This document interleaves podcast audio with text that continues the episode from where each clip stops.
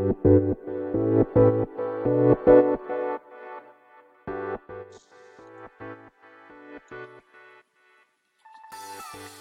い、始まりました。本を読んでは独り言ラジオ。私、変な髪型をしたポンコツ薬剤師こと町田和俊でございます。はい、というわけでですね、今日も読んだんだか読んでいないんだか、積んだんだか積んでいないんだかといった本たちの中からですね、一冊紹介して、ゆるーりと語っていきたいと思います。はい。えー、今日もですね、ちょっとあまり大きな声を出せない場所で収録しております。一応ですね、隣の部屋で息子が寝ておりますので、まあ、小声で話しておりますけれども、はい。果たしてえー、これでちゃんと配信になるのかどうか、まあ不安もありますが、まあ今日もやっていきたいと思います。さてさて、今日ご紹介する本は、時間は存在しない。カルロ・ロベリさんの本でございます。えー、こちらはですね、以前、まあ、配信したことがあるんですけれども、その時はですね、まあ、図書館で借りた本で、まあ、紹介したと。まあ、その後ですね、まあ、実物を購入いたしまして、まあ、久しぶりにですね、ちょっと手に取ってみたいなと思った、まあ、自分の頭の中の、ま、考えもありましたので、改めてこの本を取り上げてみようかななんて思います。はい。え、私が持っている本は、2019年8月30日第1釣り発行。そして、2019年11月10日第5釣り発行のものになっておりまして、こちら NHK 出版から出ている本でございます。はい。で、まあ、いつものようにですね、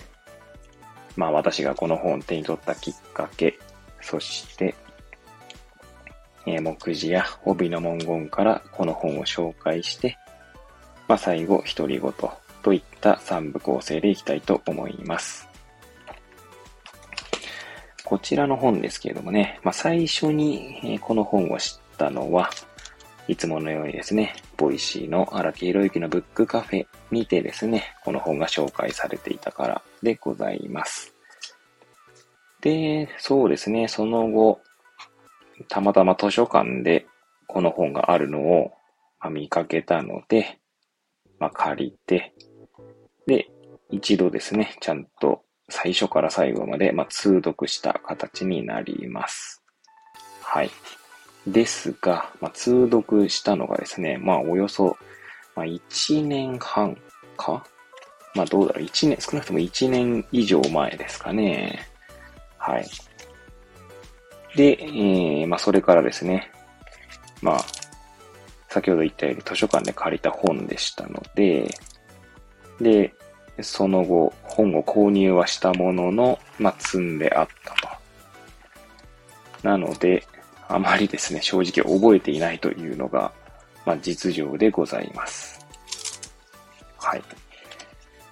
まあ、そんなですね、まあ、きっかけでございましたけれども、まあ、カルロ・ロベッリさんの方もですね、他にも実はうちにはありまして、以前ですね、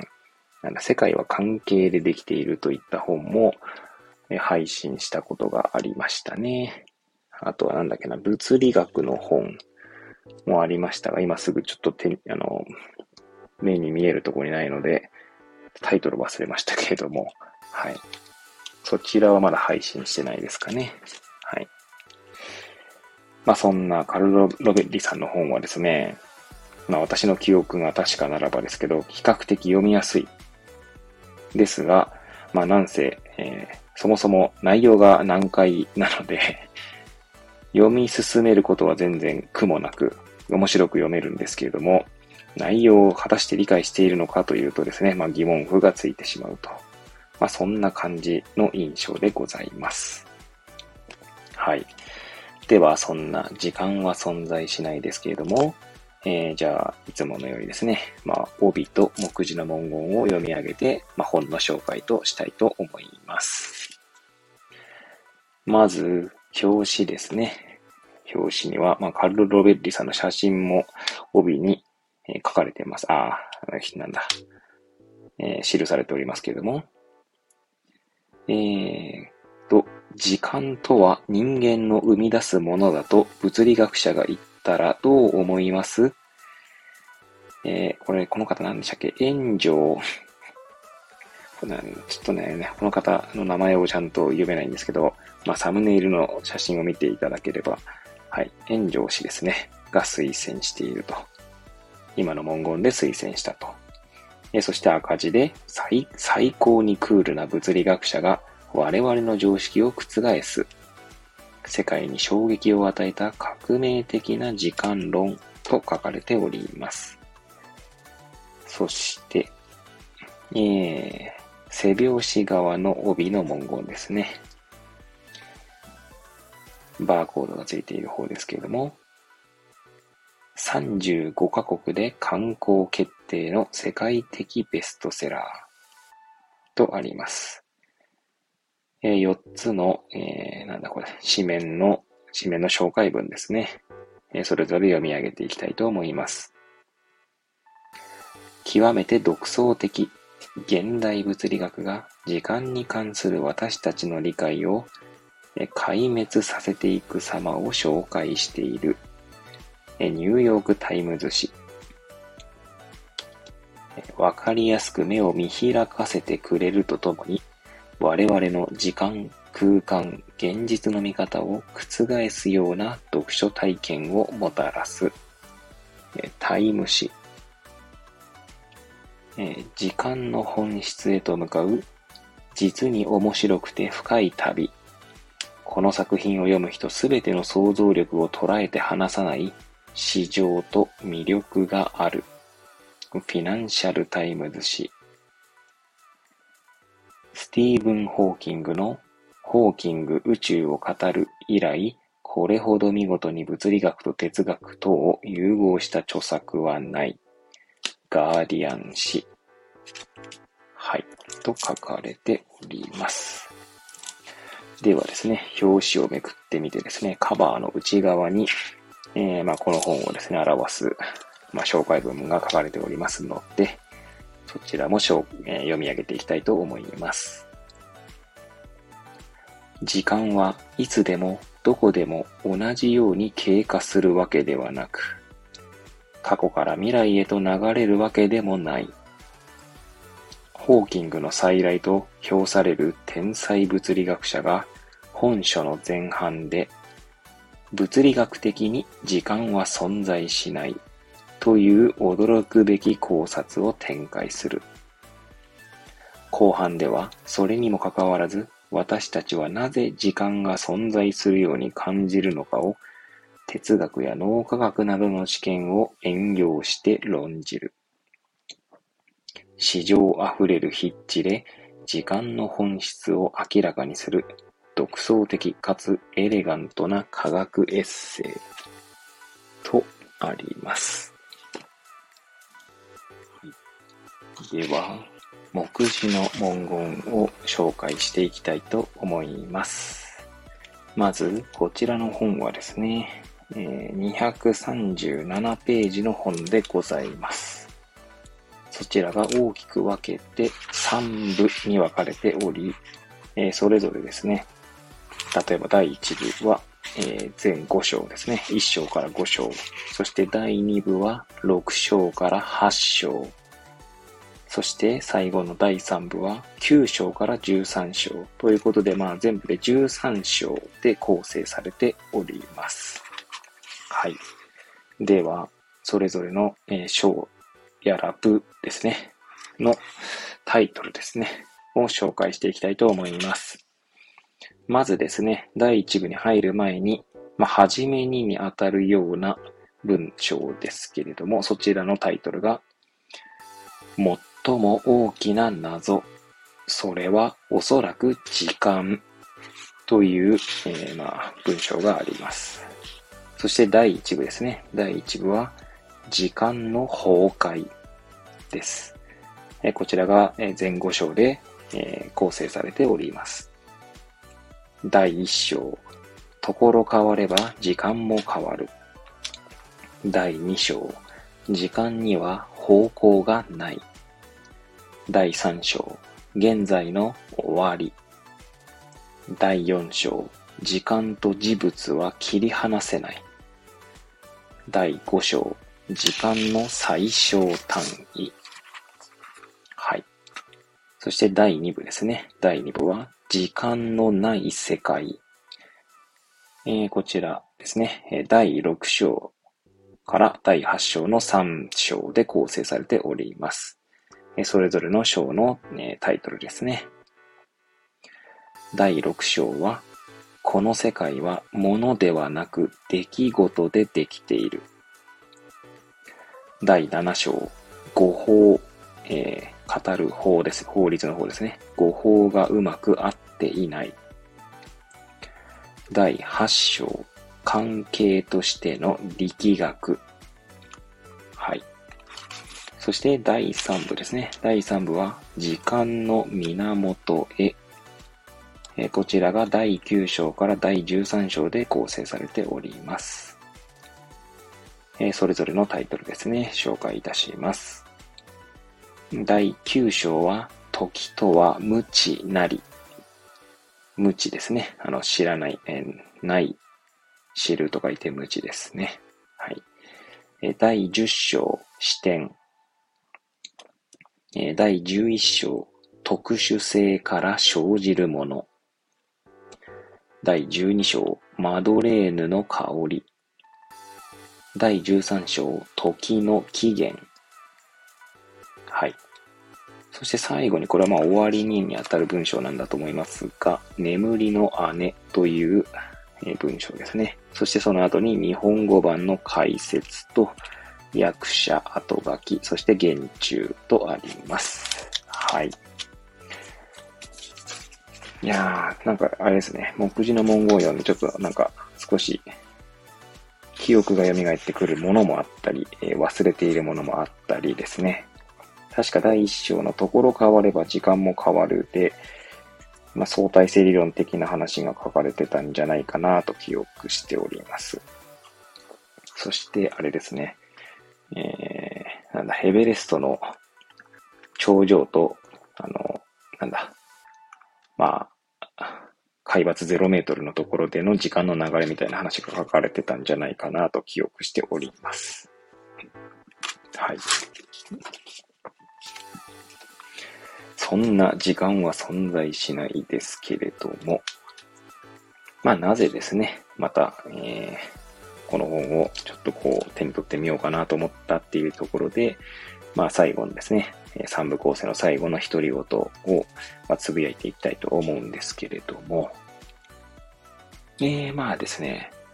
日頃、まあ、まあ子育てをする中でですね、まあ、なかなかこう、時間の概念というものをですね、その子供が、まあなんかこう、うん、持っていないなぁなんて感じることがあるんですね。まあ、あるいは、まあ私と妻とではですね、なかなかこう時間の感覚が違うっていう風に感じることがあります。はい。で、まあその最初の方で言えばね、子供で言えば、まあ、なんて言うんでしょうね。まあ以前その、それこそ Voicy の荒木博之のブックカフェで、まあ子供はマイマインドフルネスな状態だと。まあつまり子供はもう今ここみたいな。まあそういうのが子供なんだよみたいな話が、え語られていたことがあるんですけれども、まあまさにその通りだなと。えー、それこそですね、まあ今これを収録しているのが、まあ夜の22時なんですけれども、まあ、じゃあ22時寝るとしましょう。まあ、そうするとですね、必然的に、まあ、寝る前には歯磨きをしますし、歯磨きをする前にはお風呂に入りますし、っていう、まあ、逆算していくわけですよね。で、いついつまでにはっていう、まあ、そういう計算が立つわけなんですが、まあ、そんなのお構いなしにですね。まあ、今遊びたかったら朝と。え今 YouTube が見たかったら YouTube を見る。えー、まあ、さすがにですね、まだうちの娘なんか5歳ですので、一人でお風呂に入ることはないので、まあ私か妻どちらかがですね、まあ一緒に入るんですけれども、まあ最近は結構妻と一緒に入るんですよね。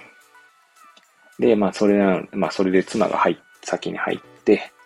で、まあ呼び出してですね、あのピーっていうですね、まあその音で呼び出して、で、まあ娘がですね、その後入るんですけど、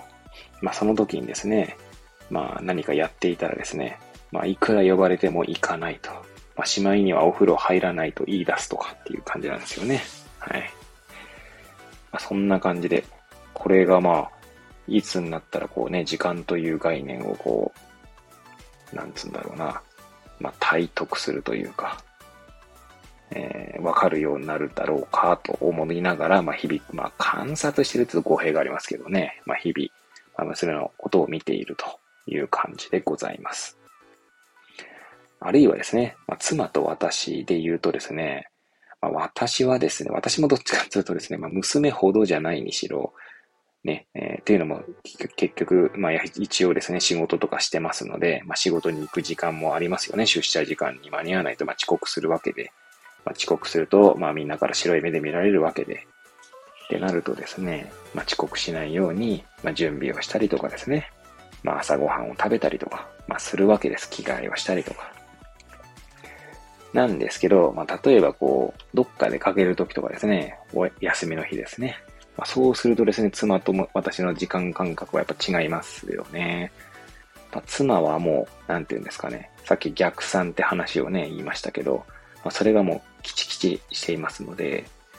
まあ、その妻の時間感覚とずれる行動をしているもんならですね、まあ、容赦なく、まあ、切れられるという感じでございますね。まあ、そんな感じで人によってもその時間感覚って違ったりしますね。はい。そんなことを感じております。まあ、そんなですね、日々のなんかこう、うん、感覚というか、日々感じていることに、まあ、答えを与えてくれるような本かなと改めて思って、まあ、この時間は存在しないを、まあ、手に取ってみたわけでございますけれども、まあ、手に取ったからといってですね、まあ、全部見ているわけではないので、はい、改めてもう一回、まあ、パラパラとでもいいので、まあ、眺めてみようかななんて思っておりますね。はい。まあ、先ほどの話で言えばですね、なんか時間っていうのは、まあ、計画性とか、何か目的とか目標とかそういうものとこう、なんかセットになるものなのかななんて気が、まあ私の感覚としてはあります。逆に言えば、目的とかなければ、あまり時間的な感覚というのは、えー、ないのかななんて気がしますね。まあないってことはないんですけどね。まあ、あと時間の見方も、今のはその、まあ、日々のその、まあ、なんですか、先ほど言ったの計画とかそういうものと結びつくものですけど、えー、記憶ですね。過去の記憶とかいう意味で言えば、まあ、皆さんですね、まあ、そうだと思うんですけど、まあ、過去をこう振り返ってみるとですね、様々な出来事が、まあ、あるわけですよね。で、そういった記憶で、まあ、自分自身が構成されているみたいなところがあると思うんですよ。まあ、それはちょうど、まあ、まだ読み途中ですけどね、えー、記憶と感情のエスノグラフィーという本にも、えー、そのようなことが書かれていて、まあ、なるほどなと思った次第なんですけれども、まあ、記憶がなくなるということはですね、過去の記憶がなくなると、それこそ自分とは何ぞやみたいな話になる可能性はあるわけで、まあ、時間とその過去みたいなものというのはですね、えー、結構密接にあったり、過去の記憶ですね、まあ、するものなんじゃないかなとも思います。でもですね、まあその過去の記憶とかも、じゃあ同じ出来事を、まあ過ごした、例えばじゃあね、おと友達3人でですね、どっか旅行に行きましたみたいな。じゃあ、その数年後にですね、その友達、えー、旅行に行った友達3人でですね、その旅行の出来事を語り合おうとしたときに、まあ、きっとですね、まあ、全然違う記憶がうんと共有されることになると思うんですよね。まあ、そこには、まあ、同じ空間で同じ場所、同じ時間を過ごしていても、まあ、多分見方や感じ方が違うとですね、多分時間の感覚とかも違ったりするんじゃないかなという気が、まあ、なんとなくですよ。あくまで私は別にその物理学者でも何でもないので、まあ、そんな感じはありますよね。で、やっぱり見ている視点が違うので、同じ出来事もですね、まあ、全然人が違えば感じ方が違うわけですね。まあ、そうすると多分感覚も違ってくるとか時間も違ってくるっていう可能性はあるかななんて思っていますよね。多分出来事の時系列が違うとか、その語られる中でですね、まあ、そんなことはあるのかななんて思ったりはしますね。まあ、そんなことを思うとですね、ほんと時間って何なんだろうななんて思ったりしますね。えー、まあ、そんな、まあ、独り言ですけど、まあ、ここにですね、まあ、私のまた積んであって、まあ、まだこの番組で配信していない本の一冊としてですね、まあ、進化を超える進化という本がございます。こちら、えー、えー、なんですけど、えー、副題がですね、サピエンスに人類を超越させた4つの秘密という、まあ、本なんですけれども、この4つの秘密ですね、えーまあ、この表紙の内側にはこんな文言が書かれています。人間は生物学的人類を超えて超人類ホムニになろうとしている。私たちは他のすべての動物がたどった進化の道から外れ、より壮大でより驚異的な存在になろうとしている。人間を創造した環境を自ら作り変え、生物進化を超えようとしている。進化を超えるための進化。文化進化。文化の進化ということですね。はい。文化進化を促した4つの要素。それは、非、言葉、美、時間だ。そうですね。その進化を超える進化をもたらした4つの要素のうちの1つが時間ですよとこの本は言っているんですね。なので、この、そう考えるとなんとなくなんですけどね。まあこれも完全に私の、えー、なんつうか創造的な妄想的な発言ですけれども、まあ、子供、子供が成長するっていうことはですね、まあ、時間という概念を獲得していく、まあ、まさになんか人類の進化をですね、まあ、子供の成長とともにそれと追体験してるような感じもあるのかななんて気がしますよね。でもまあ逆に言えばお年寄りになるとですね、時間感覚とかっていうのが、まあ、薄れていくっていうことがあるんじゃないかなと思うので、なんか、いろいろ考えさせられますよね。人間の一生とその人類の今までの進化とか、そういったものとのなんか類似性みたいなものをなんかこう妄想というかですね、まあ、そんなことを感じたりもします。はい。まあ、いつも通りですね、まあ、脈絡もなく、まあ、ただただですね、独り言を語っておりますけれども、まあ、ちょっとですね、最近時間について考えてみたので、まあ、今回、えー、時間は存在しないというですね、カルロ・ロベッリさんの本を改めて手に取ってみました。もう一回ですね、ちょっと読み直して、なんか理解を深めたいななんて思っております。はい。というわけでですね、今日は時間は存在しないを、えー、取り上げて、えー、独り言を語らせていただきました。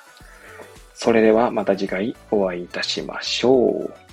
ごきげんよう。